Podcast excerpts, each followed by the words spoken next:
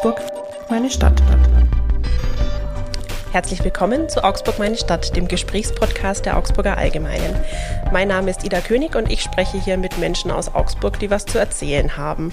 Das können Prominente sein, aber auch Personen mit besonderen Berufen oder Lebenswegen. Wir wollen ihre Geschichten hören und erfahren, was sie bewegt.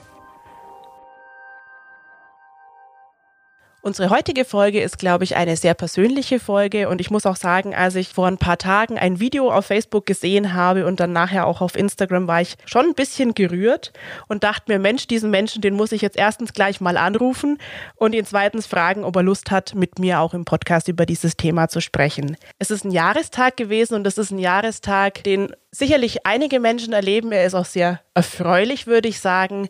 Aber es geht doch um ein Thema, ähm, das in unserer Gesellschaft zwar präsent ist, aber über das wenige Menschen gerne sprechen möchten. Ich bin heute zu Gast bei Stefan Krause. Stefan, schön, dass es klappt. Danke auch und mich freut es auch. So, jetzt habe ich euch ein bisschen auf die Folter gespannt und jetzt verrate ich natürlich auch, um was es geht. Stefan, du hast ein Video hochgeladen und gesagt, ich bin jetzt seit genau einem Jahr trocken. Genau, genau. Und wenn es für dich okay ist, hören wir da mal ganz kurz in dein Video rein. Sehr gerne. Hallöchen zusammen. Heute mal mit einer frohen Botschaft, aber auch mit einem ernsten Thema. Ähm, manche werden es vielleicht schon bemerkt haben, dass ich im Gegensatz zu vor einem Jahr äh, 15 Kilo leichter geworden bin. Ähm, das kommt nicht von ungefähr, sondern es kommt davon, äh, dass ich genau seit heute 365 Tage lang nüchtern bin oder trocken bin. Ich habe vor einem Jahr oder vor mehr als einem Jahr feststellen müssen, dass ich der Alkoholsucht verfallen bin und äh, kam da irgendwie nicht mehr raus. Und ähm, habe dann beschlossen, eben aufzuhören. Ähm, man beschließt es ja immer so dass man mal aufhört mit etwas, Rauchen oder was auch immer. Und ähm, es ist mir zum Glück gelungen, bis heute äh, keinen Tropfen Alkohol zu trinken. Stefan, erste Frage für heute. Wie geht's dir denn? Mir geht's heute sehr, sehr gut ähm, und bin freudige Erwartung. Na dann, das ist doch schön. Ähm, wir wollen heute über das Thema Alkohol und deinen Weg raus sprechen. Mhm. Und für alle, die jetzt nicht wissen, wer Stefan Krause ist, Stefan ist der Sänger oder einer der Sänger und auch Gründer der Band John Garner aus Augsburg, die vor zwei Jahren schon mal bei uns zu Gast waren. Aber da haben wir natürlich vor allen Dingen über Musik gesprochen. Heute möchten wir ein bisschen persönlicher werden. Ähm, was mich heute auch interessieren würde, ist die Verbindung zwischen Künstler sein, Feiern, Alkohol. Wie beeinflusst das auch die Arbeit? Weil gerade in der Kunst ist es ja eigentlich omnipräsent. Auf jeder Veranstaltung gibt es was zu trinken und es gibt auch Künstler, die davon überzeugt sind, dass sie gewisse kreative Dinge nur tun können, wenn sie unter dem Einfluss von irgendwas stehen. Dazu habe ich auch gehört, ja. und du tust es nicht mehr und du machst immer noch äh, Musik. Das ist ja auch sehr schön. Zum Einstieg würde ich dich gerne fragen, äh, nimm uns doch mal mit. Wann hast du denn gemerkt für dich, dass du ein Alkoholproblem hast? Ähm, boah, es ist sehr, sehr schwierig, das zu beantworten. Ich ähm, bin ja auch in der Therapie äh, bei genau dieser Frage gelandet äh, irgendwann und man tut sich da tatsächlich sehr, sehr schwer. Vor allem wann der Übergang, also dass ich Alkoholmissbrauch betrieben habe und das schon ziemlich lange, ähm, das liegt auf der Hand, aber wann es zur Sucht wurde, ist nicht genau festzuhalten. Also deswegen habe ich gesagt, dass ich vor eineinhalb bis zwei Jahren mir selbst eingestanden habe, dass ich, dass ich süchtig bin. Aber die Sucht ist mit Sicherheit schon fünf, sechs Jahre alt. Also, und das ist so ziemlich genau die Gründungszeit von John Garner. Darüber werden wir nachher noch sprechen, ja. wie das zusammenhängt. Gab es denn für dich einen Auslöser, wenn du jetzt sagst, so vor anderthalb, zwei Jahren, gab es Leute, die dich darauf angesprochen haben, die gesagt haben, Mensch Stefan, irgendwie du trinkst gerade arg viel? Oder gab es Situationen, in denen du festgestellt hast, eigentlich kann ich das, was ich tun möchte, gar nicht mehr tun, weil ich nicht Herr meiner Sinne bin? Genau, das sind natürlich ähm, Dinge, die, die jetzt nicht auf einmal passieren, aber sie kündigen sich äh, immer immer sehr, sehr viel an. Ich habe schon immer viel getrunken, muss man auch sagen. Ich war immer ein, immer ein, ein Partygänger. ich habe äh, Donnerstag, Freitag, Samstag fast niemals eine Party ausgelassen. Und ähm, aber da ich da auch immer alle um mich hatte, ähm, die genauso auf der Party waren, dachte ich mir dabei nichts äh, Schlimmes oder Tragisches. Oder man ist halt dann auf dem Konzert und da ist es Trinken leider fast normal. Genau. Und da kündigen sich dann natürlich so ein paar Dinge an. Also zunächst mal wird man darauf aufmerksam gemacht, ähm, dass man einen Termin vergisst zum Beispiel. Dann, dass man vielleicht äh, den einen oder anderen Text nicht mehr so gut rüberbringt oder es irgendwie schleifen lässt. Genau, und dann merkt man, okay, man, man ist äh, am Abend irgendwie vor dem Fernseher und äh, möchte ein Bier trinken und dann wird aus Möchten aber ein unbedingter Wille und man geht Wege, das glaubt man nicht, äh, um an Bier zu kommen oder halt an Alkohol zu kommen und bestellt dann teilweise beim Pizzadienst einfach mal acht halbe ähm, und der kommt mit einem kleinen Salat und acht Bier an und dann denkt man sich schon selber, ist ein bisschen assi, aber war einem wurscht. Hauptsache, Hauptsache der Alkohol fließt. Genau, und das irgendwie kumuliert und irgendwann merkt man dann selber natürlich auch, dass der Körper nicht mehr mitmacht, dass, dass man geistig abbaut und ähm, dass einen plötzlich ähm, Wortfindungsstörungen plagen. Man, man vergisst Wörter. Begleitet mich bis heute noch. Also es kann sein, dass ich mal ganz, ganz lange überlege bei manchen Wörtern. Es ist aber Gott sei Dank schon besser geworden, aber halt leider eine, eine äh, Begleiterscheinung, ja. Also, dass man dann erst so richtig merkt, was der Alkohol eigentlich mit dem Körper anrichtet, oder? Korrekt, ja. Wie war denn der Schritt von merken, ich habe ein Problem, bis auch dazu, dieses Problem anzugehen? Das ist ja dann auch immer noch ein großer Schritt. Mhm. Wie ging das bei dir? Genau, bei meinen Videos sage ich ja ähm, mit einem Augenzwinkern, das merkt man leider nicht so gut, dass man sich ja äh, vornimmt, ähm, etwas aufzuhören. Also wie Rauchen aufhören ist ja genauso schwierig oder eben einfach den Alkohol in die Ecke zu stellen und sagen, ich, ich mache das nicht mehr. Das ist eine Sache, die habe ich mir ungefähr 100 Mal vorgenommen. Dass es äh, gleich am, am, Anfang klappt, das ist einfach nicht so. Ich habe an einem Tag, und zwar war das am 11. November 2021, und ich habe eigentlich mit meinen Kollegen Kino ausgemacht. Und ich hatte so große Angst an dem Tag. Ich hatte eine Angstattacke, eine Panikattacke. Mir war alles zu viel äh, am Tag zuvor natürlich sehr viel getrunken und an dem Tag hatte ich tatsächlich richtig fiese Herzrhythmusstörungen und ich hatte so viel Angst zu sterben einfach, dass ich äh, am nächsten Tag, wo das alles vorbei war, beschlossen habe, ich möchte das nie, nie wieder.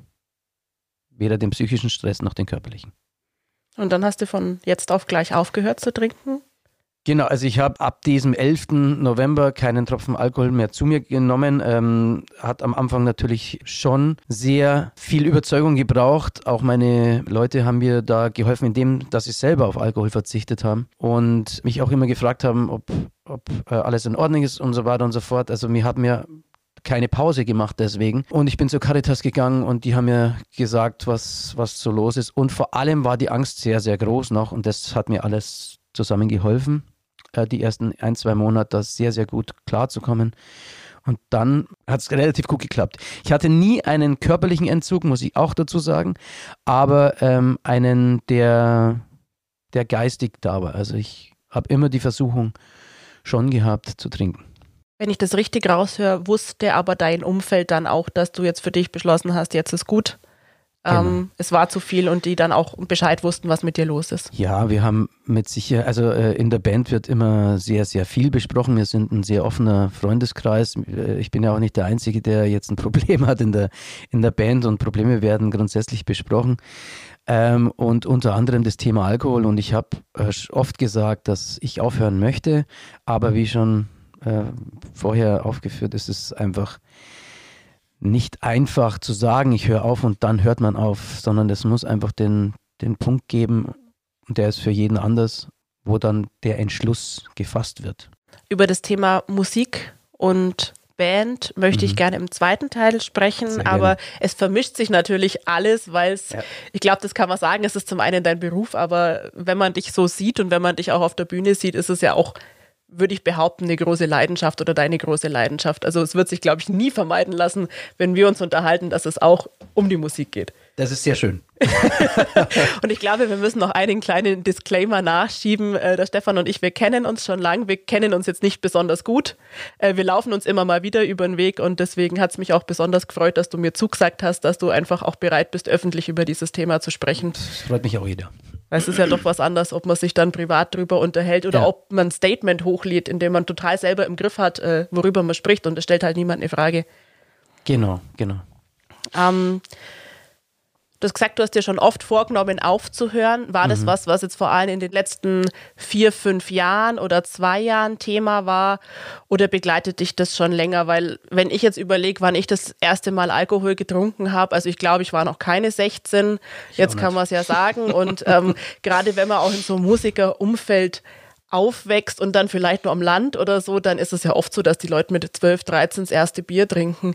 Wie war das bei dir? Genau, also ich bin auch auf dem Land aufgewachsen, da ist es äh, wirklich ein ganz anderes Thema nochmal. Das ist wirklich normal ist und das ist auch schon dazugehört. Also ich habe mit Sicherheit auch schon meinen, erst, meinen ersten Vollrausch mit 14 gehabt ähm, und das erste Mal gekotzt vom Apfelkorn oder äh, keine Ahnung, was es damals war. Und das war lustig, das war alles ganz normal und so wird einem das Thema beigebracht. Auf dem Land ist es normal, weil es vielleicht auch die einzige Art und Weise ist, wie man sich da betäuben kann und ähm, es gehört vielleicht auch zum gesellschaftlichen Bild weil es einem auch vorgelebt wird. Das ist jetzt kein Vorwurf, sondern es ist einfach so. Es ist einfach so. Und es gibt die ganz, ganz böse Seite, das sind die Drogen und äh, da wird Alkohol einfach nicht mit dazugezählt. Warum auch immer. Aber es ist so, genau. Würdest du dir das manchmal wünschen, dass der Alkohol bei uns in der Gesellschaft nicht ganz so normal wäre, jetzt so im Nachhinein? Also ich will das jetzt niemand vermiesen. Ähm, ich gehe auch weiterhin noch ähm, auf Partys, ich gehe auch weiterhin noch mit meinen Kumpels und, und mit, der, mit der Band ähm, auf Partys und die können sich die Birne wegballern. Es ist mir ähm, teilweise sehr egal. Irgendwann gehe ich halt dann, wenn ich merke, die, es fängt an, sich alles zu wiederholen oder es wird Nonsens gesprochen. Genau, aber ich würde mir wünschen, dass mehr Informationen über Alkohol ähm, und seine negativen Eigenschaften auch mitgebracht werden, weil es gibt eigentlich nur Werbung über Alkohol und wie gut er ist. Und natürlich hat äh, Alkohol auch seine guten Eigenschaften. Also, also guten Eigenschaften im Sinne von ähm, beim, beim Musizieren ist es so, wenn du müde bist, dann hilft er dir, dir ein bisschen mehr Gas zu geben, ein bisschen mehr aus dir rauszugehen. Wenn du äh, irgendwie Sorgen hast, legt er so einen kleinen Arm um dich und sagt, hey, passt schon, komm, mach. Ähm, genau, es ist alles so ein betäubendes Gefühl und ähm, da hilft einem der Alkohol. Also das ist die gute Seite. Aber niemand spricht über die, über die schlechte, eben dass es körperliche Folgen hat, dass es ein Nervengift ist und dass es eine Droge ist. Eine Gesellschaftsdroge, die zwar anerkannt ist, aber es ist eine Droge. Du hast vorher angesprochen, dass du dir dann auch bei der Caritas Hilfe gesucht hast. Mhm. Ähm, wie kann man sich das vorstellen? Also ich möchte da jetzt nicht zu privat werden, weil ja. also gerade eine Therapie ist ja was, das hat ja einen Grund, warum man das nicht äh, in der großen Gruppe tut. Ja. Aber vielleicht kannst du uns ein bisschen allgemein mitnehmen, wie so eine Hilfe aussehen kann. Genau, also da ist es tatsächlich äh, schon auch so, dass es eine große Gruppe gibt. also äh, das Thema Völlig Alkohol, daneben gelegen. das Thema, also es gibt es gibt beides. Also man geht ähm, da zunächst mal hin und äh, zur Suchtfachambulanz in Augsburg, die ist da auf dem Kreuz bei uns in Augsburg. Und sagt eben oder ruft da an, ich habe in dem Fall äh, eben den Horror in die Hand genommen ähm, und habe da angefragt, ob und wie sie mir helfen können und was mein Problem ist. Das ist auch etwas, und das möchte ich auch vorne wegnehmen, mir fällt Telefonieren und das, die offenen Gespräche etwas leichter, weil wir das schon so oft in der Band einfach gemacht haben. Wer das nicht kann, ähm, sucht sich halt bitte einfach einen Freund oder einen Verwandten oder also jemand, der einem sehr nahe ist, der einem den ersten Schritt zumindest ermöglichen kann. Das ist einfach dann ein Kennenlerngespräch und man spricht darüber, was einen plagt und dann sagen die einen schon, was gut für einen wäre. In dem Fall war es bei mir eben dann eine Einzeltherapie, aber auch eine Suchtgruppe die man besucht. Und das Thema Alkohol wird deswegen in der Gruppe besprochen oder gerne in der Gruppe besprechen. Also je, niemand muss das machen. Das muss ich, muss ich auch vorwegschicken. Jeder darf. Ähm, ich habe halt alles an Rat da angenommen, weil ich nicht mehr möchte, dass ich wieder rückfällig werde, genau. Und deswegen habe ich die Gruppe eben auch mitgemacht.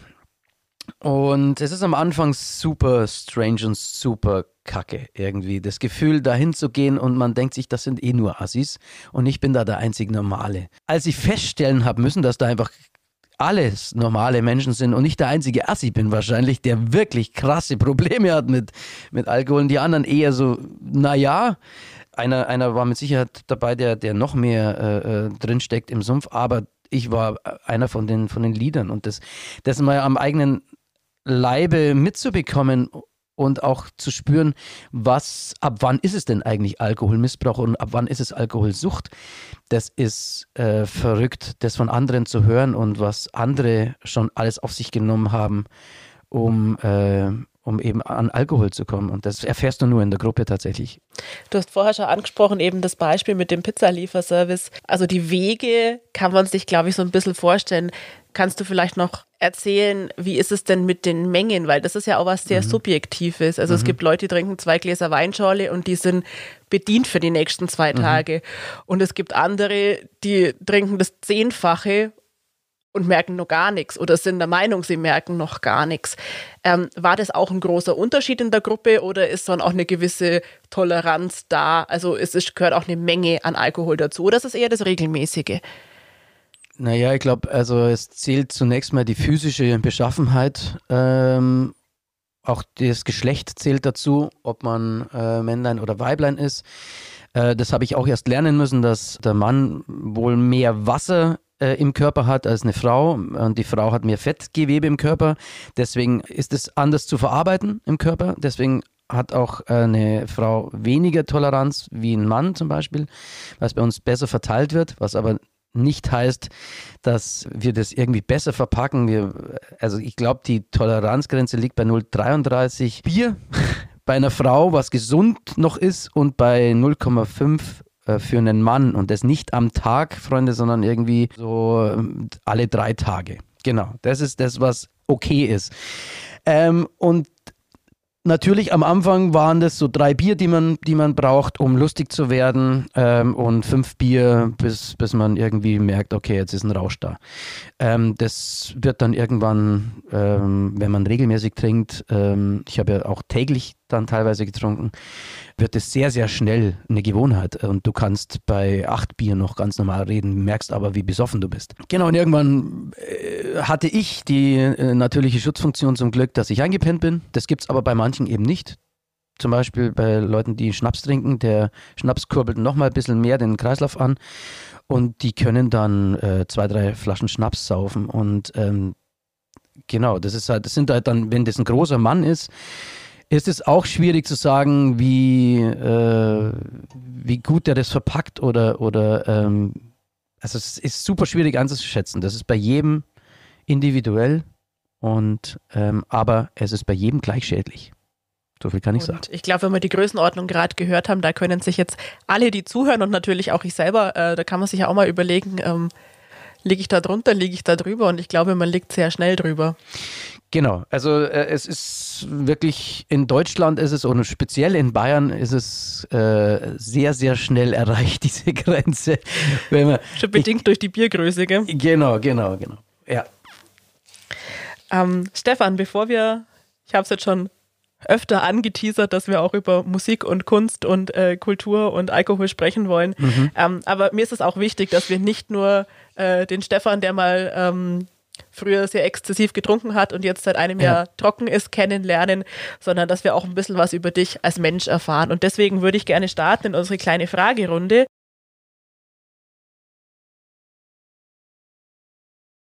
Ich starte mit einer Getränkefrage, natürlich antialkoholisch. Kaffee oder Tee? Tee, auf jeden Fall. Wir hatten es auch schon ein bisschen von Party. Lieber Party oder lieber Netflix-Abend auf der Couch?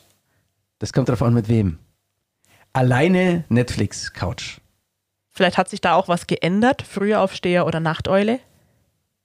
Beides. Immer wach. Tatsächlich ähm, ist egal, wann ich, wann ich ins Bett gehe, ich wache um, um, um sieben auf. Und also ich weiß nicht, ob das Frühaufsteher ist. Für einen Musiker ähm, und jetzt können alle äh, Ja laut schreien. Ja. Ähm, ist es wirklich sehr, sehr früh, genau.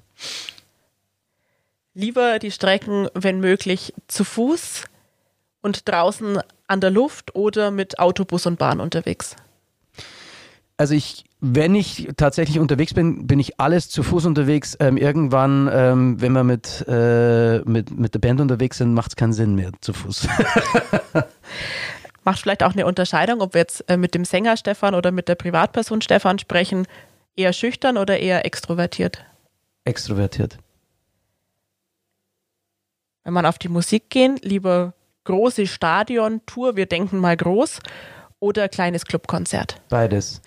Es hat beides was für sich, aber ja, ich habe noch nie äh, ein großes Stadion bespielen dürfen, ähm, aber das will ich unbedingt. Ja. Eher lange geplant oder lieber sehr spontan? Auch beides. Auch beides. also als Musiker muss man immer spontan sein, ähm, plant aber ja auch äh, eineinhalb Jahre die Konzerte voraus. Also das ist alles normal bei uns. Und wenn du jetzt als Stefan Privatperson beantworten Spontan. müsstest, dann spontan. Okay. Ich möchte noch ein bisschen auf Augsburg eingehen. Geil. Momentan gibt es eine große Debatte. Wir sind schon wieder bei Getränken. Paulaner Spezi oder Riegele Spezi? Der will nicht sagen, ich bin Augsburger. Okay. Lösung C wäre jetzt gewesen Vita Spezi oder sowas. Okay. Ich bin gar kein Spezi-Trinker. Machen wir neutral. Ja. Lieber am Rathausplatz, in der Innenstadt oder im Siebentischwald unterwegs? Boah, auch, äh, ich finde alles drei geil. Also, Rathausplatz ist schon ziemlich cool. Ähm, Sieben Tischwald, aber beim Stempflersee, hey, pff, ist einfach nice. Also, Wenn du weggehst, lieber so in Richtung Maxstraße oder eher in Richtung City Club? Maxstraße. Und jetzt kann man auch verraten, wir nehmen heute im Gaswerk in eurem Proberaum, Schrägstrich, ich glaube, es ist auch ein bisschen ein Studio und Wohnzimmer. Es ist sehr gemütlich hier auf. Früher wart ihr in der Rees-Kaserne, jetzt so im Nachhinein lieber Rees-Park oder Gaswerkareal. Also natürlich hat es, hat es der Reese Park schon ähm, auch geile Seiten gehabt, aber wenn man sich neu einrichten kann und ähm, hier im Gaswerk ist es einfach super, super geil und es wird immer mehr Neues entsteht, ähm, da muss ich sagen, ähm, ich habe mich am Anfang ganz, ganz arg dagegen gewehrt und jetzt muss ich sagen, ich äh, möchte nichts mehr anderes. Das ist doch schön. Gehen wir auch hier in die Zukunft. Ja. So, jetzt sind wir aber wirklich angelangt. ähm, Stefan, wie ist es für dich als Künstler? Also es gibt ja Künstler, die sagen, ich brauche erst einmal drei Gläser Rotwein, weil sonst fallen mir keine Songtexte ein. Ja. Was hat sich da bei dir geändert, seit du keinen Alkohol mehr trinkst? Also als Künstler darf man sich seine Zeit einteilen, wie man möchte. Und wenn man dem Alkohol frönt, dann schreibt man lieber am Abend, weil dann kann man auch besser verargumentieren, warum man trinkt. Das heißt, also man fängt relativ spät an, einen Song zu schreiben, also meinetwegen um sechs, Simme nach dem Essen. Ähm, und dann kann man sich schon mal die, die, die erste halbe hinterballern, ähm, um, um locker zu werden. Das kann man sich sehr gut einreden. Genau. Und dann versucht man halt den, den Song ein bisschen äh, in, die, in die Form zu bringen oder überhaupt mal irgendeine Idee zu haben. Und da hat man schon die zweite, dritte drin. Und um das Ganze umzusetzen und noch kreativer zu werden, ähm, gönnt man sich dann auch die vierte, fünfte, halbe. Wenn man das Ganze, also und ich war auch äh, totaler Verfechter von, ja, ich brauche den Alkohol dazu und ja, ich muss am Abend arbeiten, weil da ist super ruhig und so weiter. Das hat alles was für sich, das muss ich äh, schon auch sagen. Aber ähm, ich arbeite jetzt seit einem Jahr nüchtern und äh, es sprudeln so viele Ideen aus mir raus wie noch nie zuvor. Der, der Alkohol oder scheißegal welche Droge legt einfach über alles einen Mantel drüber. Das muss man sich einfach, dem muss man sich äh, bewusst sein, weil wenn der Alkohol nicht mehr da ist, hat man alle Gefühle zur Verfügung ohne Bremse. Das muss man am Anfang schon lernen. Ich habe äh, bei der Suchberatung gelernt, dass es Umstellungs... Ah, fuck, ich weiß nicht. bla bla bla. Umstellungszeit, äh, äh, nennen wir es Umstellungszeit, braucht. Und es stimmt auch. Und am Anfang habe ich super viel wirre Sachen geschrieben, aber eben, weil es so viele neue Ideen plötzlich waren. Und man arbeitet halt dann plötzlich nicht mehr am Abend, weil man schon den ganzen Tag gearbeitet hat, weil einem da schon die, die Ideen kommen.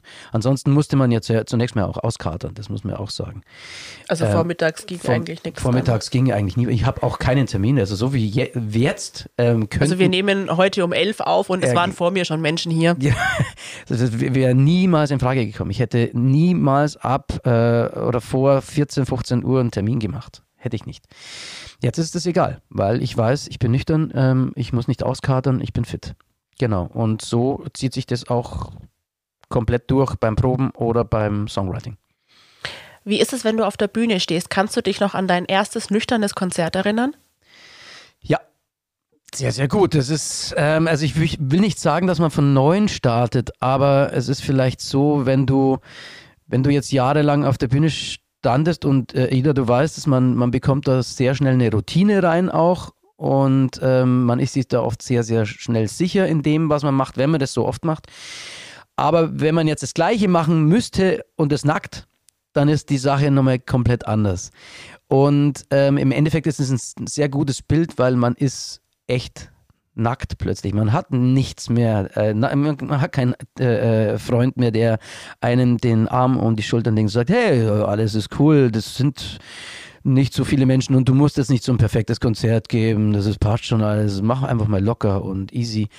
Nee, plötzlich bist du vorne ähm, als Sänger, ist dir bewusst, wenn du es verkackst, dann ist die ganze Band hat die ganze Band verkackt und ähm, genau, wenn du dir den Text nicht merkst, äh, ist es halt super scheiße und so weiter und so fort. Also das, die, der Kopf spielt plötzlich eine andere Rolle.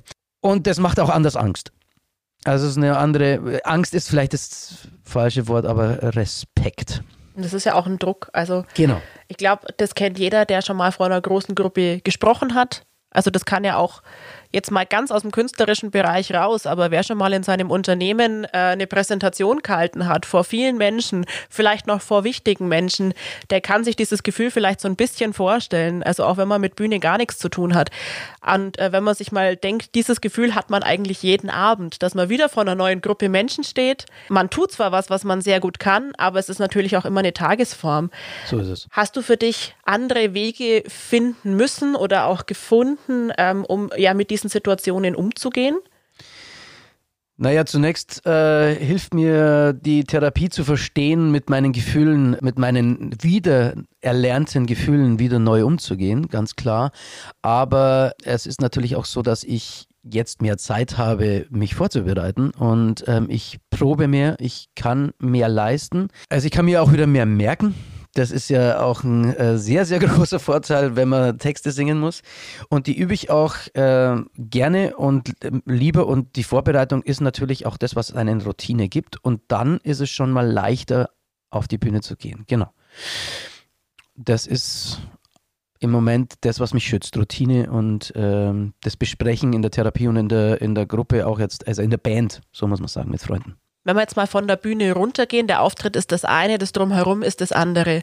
Da haben wir's, wir haben es jetzt schon immer mal wieder anklingen lassen und ich glaube, äh, das ist ja auch kein Geheimnis, dass es wenn Menschen auf ein Konzert gehen, dann gibt es da einen Getränkeausschank, dann trinkt man meistens selber schon mal was. Hinter der Bühne gibt es auch meistens nicht zu wenig zu trinken. Ähm, und dadurch, dass man halt auch immer abends arbeitet, das ist ja auch der nächste Punkt. Wenn ich nachmittags um drei Konzerte spielen würde, dann wäre das Thema Alkohol vielleicht nicht so präsent. Korrekt. Aber es ist halt eine Abendveranstaltung und für, für die anderen ist es Freizeit. Mhm. Für euch ist es der Beruf. Korrekt. Ja. Und ähm, wie gehst du mit diesen Situationen um? Weil du wirst ja sicherlich jetzt auch immer noch Leute treffen ähm, an Veranstaltungsorten, an denen ihr noch nie wart oder an denen du das letzte Mal warst, als du schon, äh, als du noch getrunken mhm, hast. Mhm, Was erlebst du da? Es ist so, also wie, wie du schon sagst, als, als Musiker Musiker ähm, hast du eine Abendveranstaltung. Du bist spätestens um 17 Uhr im, in einem Club, ähm, baust auf, hast deinen Soundcheck und so weiter und so fort. Und da ist es natürlich so, dass irgendwo gibt es einen, der einen nach einem Bier fragt und das schon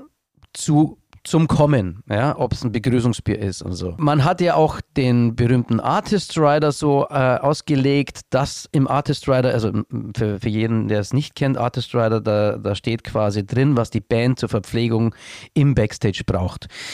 Äh, den habe ich natürlich auch so angepasst an meine Sucht damals, dass da genügend Bier da war oder auch eine Flasche Whisky.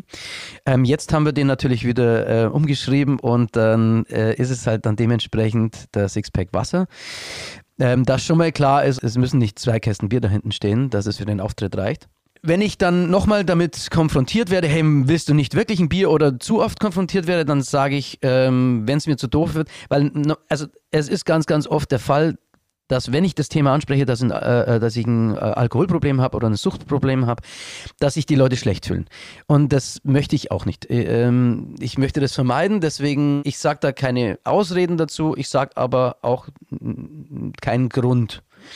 Also ich nenne keinen Grund, ich sage nur, ich, nee, ich möchte nicht wenn mir die dann auf den Sack gehen, dann sage ich schon oft, hey du, es ist schlecht, einen Alkoholiker so oft ein Bier anzubieten. Ich weiß, du weißt es nicht und dann sehe ich schon meistens große Augen. Ähm, und aber am allermeisten tatsächlich ist es positiv, was rüberkommt und sagen, hey, super cool, dass du das ansprichst äh, ähm, und ähm, genau, dass du so damit umgehst, darf ich dich dazu was fragen. Ähm, auch auf Festivals ist mir das jetzt schon öfters passiert das ist super, super witzig. Ich, ja, also von, von, meiner Warte aus ist es witzig. Wir waren bei einem geilen Folk-Festival in diesem Jahr und vor der Bühne stand ein Typ, der ist total ausgeflippt. Der hat gesagt, hey, ihr seid so geil. Und als wir fertig waren, hat er gesagt, hey, ich habe den Whisky-Stand da drüben, ähm, äh, habe eigenen Whisky, kommt so bitte rüber, ähm, ich gebe euch Whisky aus.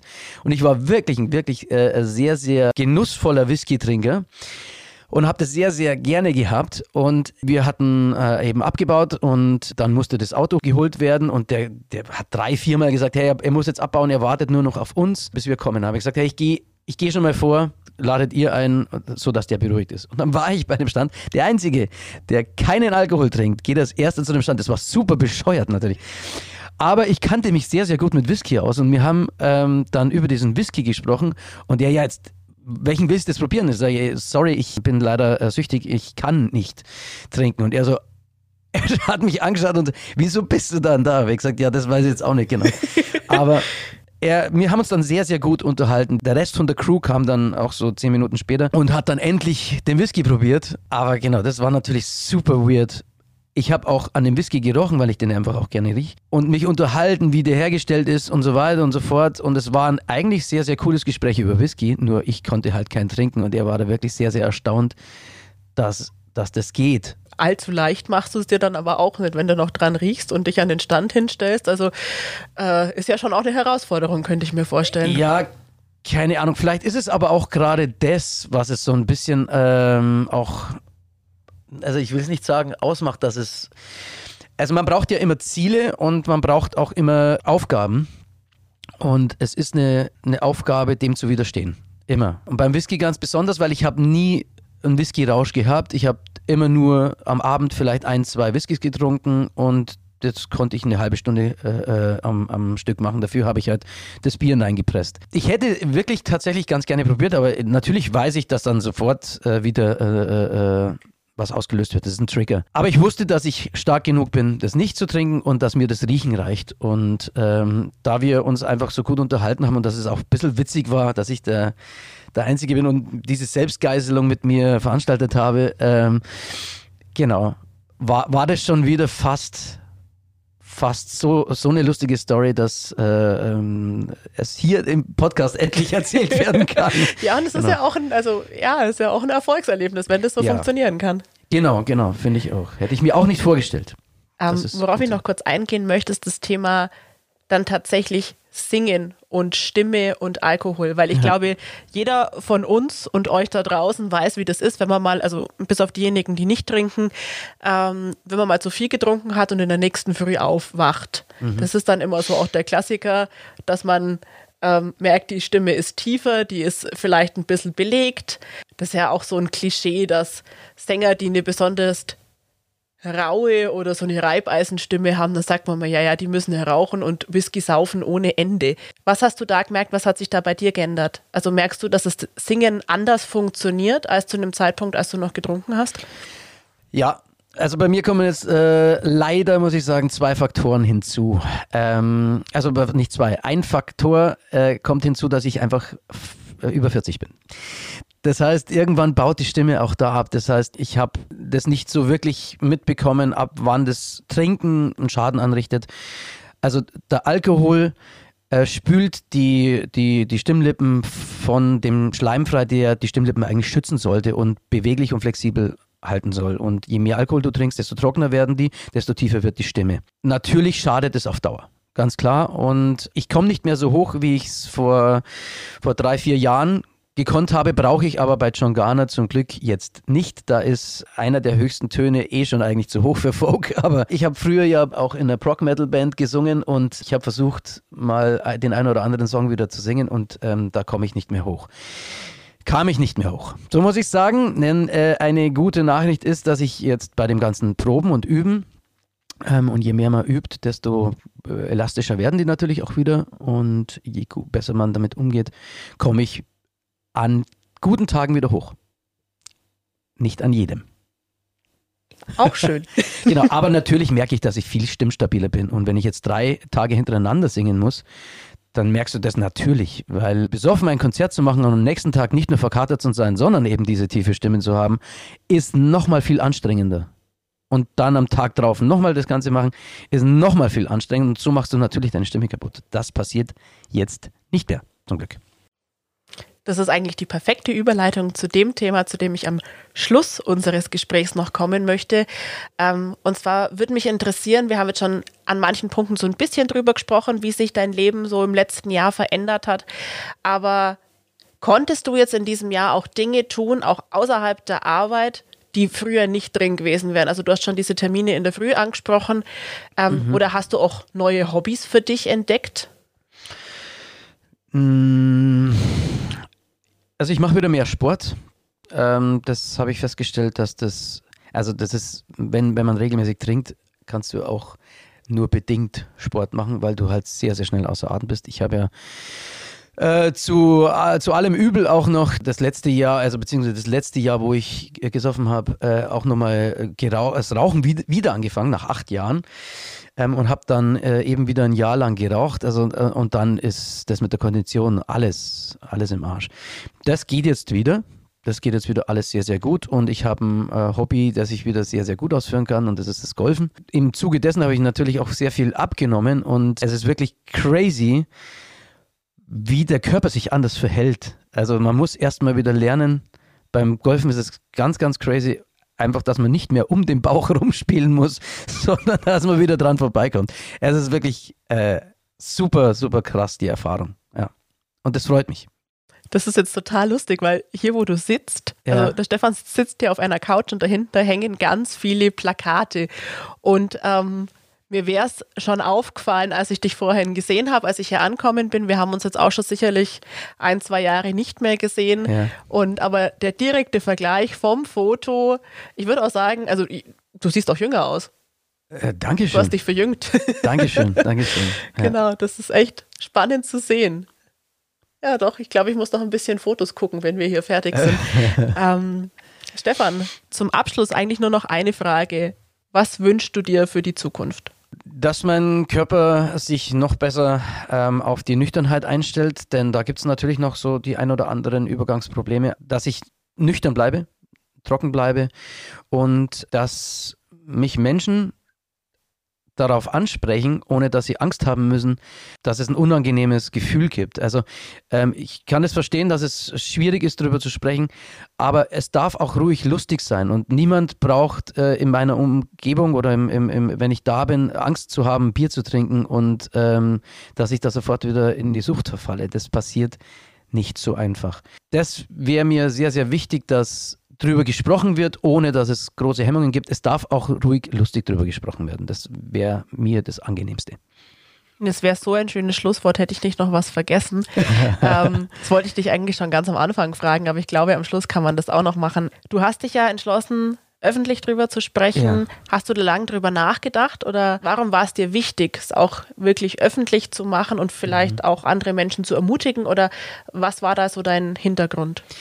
Ja, tatsächlich, ich war immer der Meinung, dass man äh, die, die Probleme, die äh, einem speziell im künstlerischen Bereich Tag für Tag begegnen, ansprechen muss. Und das Thema Alkohol ist ein äh, Thema, das unter den Tisch gekehrt wird und ich finde das wichtig, dass darüber gesprochen wird. Es ist, es ist ein omnipräsentes Thema und äh, wird bagatellisiert und das sollte nicht so sein. Und deswegen habe ich mich zu diesem Schritt entschlossen.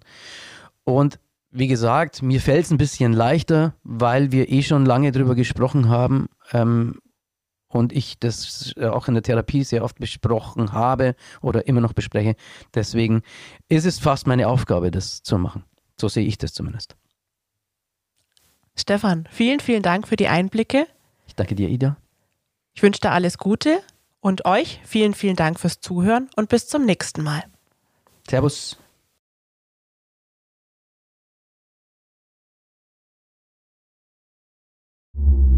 Das war Augsburg meine Stadt. Wenn euch die Folge gefallen hat, dann teilt sie doch gern mit euren Freunden und abonniert unseren Podcast auf Spotify, auf Apple Podcasts oder auf der Plattform eurer Wahl. Wenn ihr Fragen habt, Themenvorschläge oder Kritik, dann freuen wir uns über eine Mail an podcast.augsburger-allgemeine.de. Herzlichen Dank fürs Zuhören und bis zum nächsten Mal.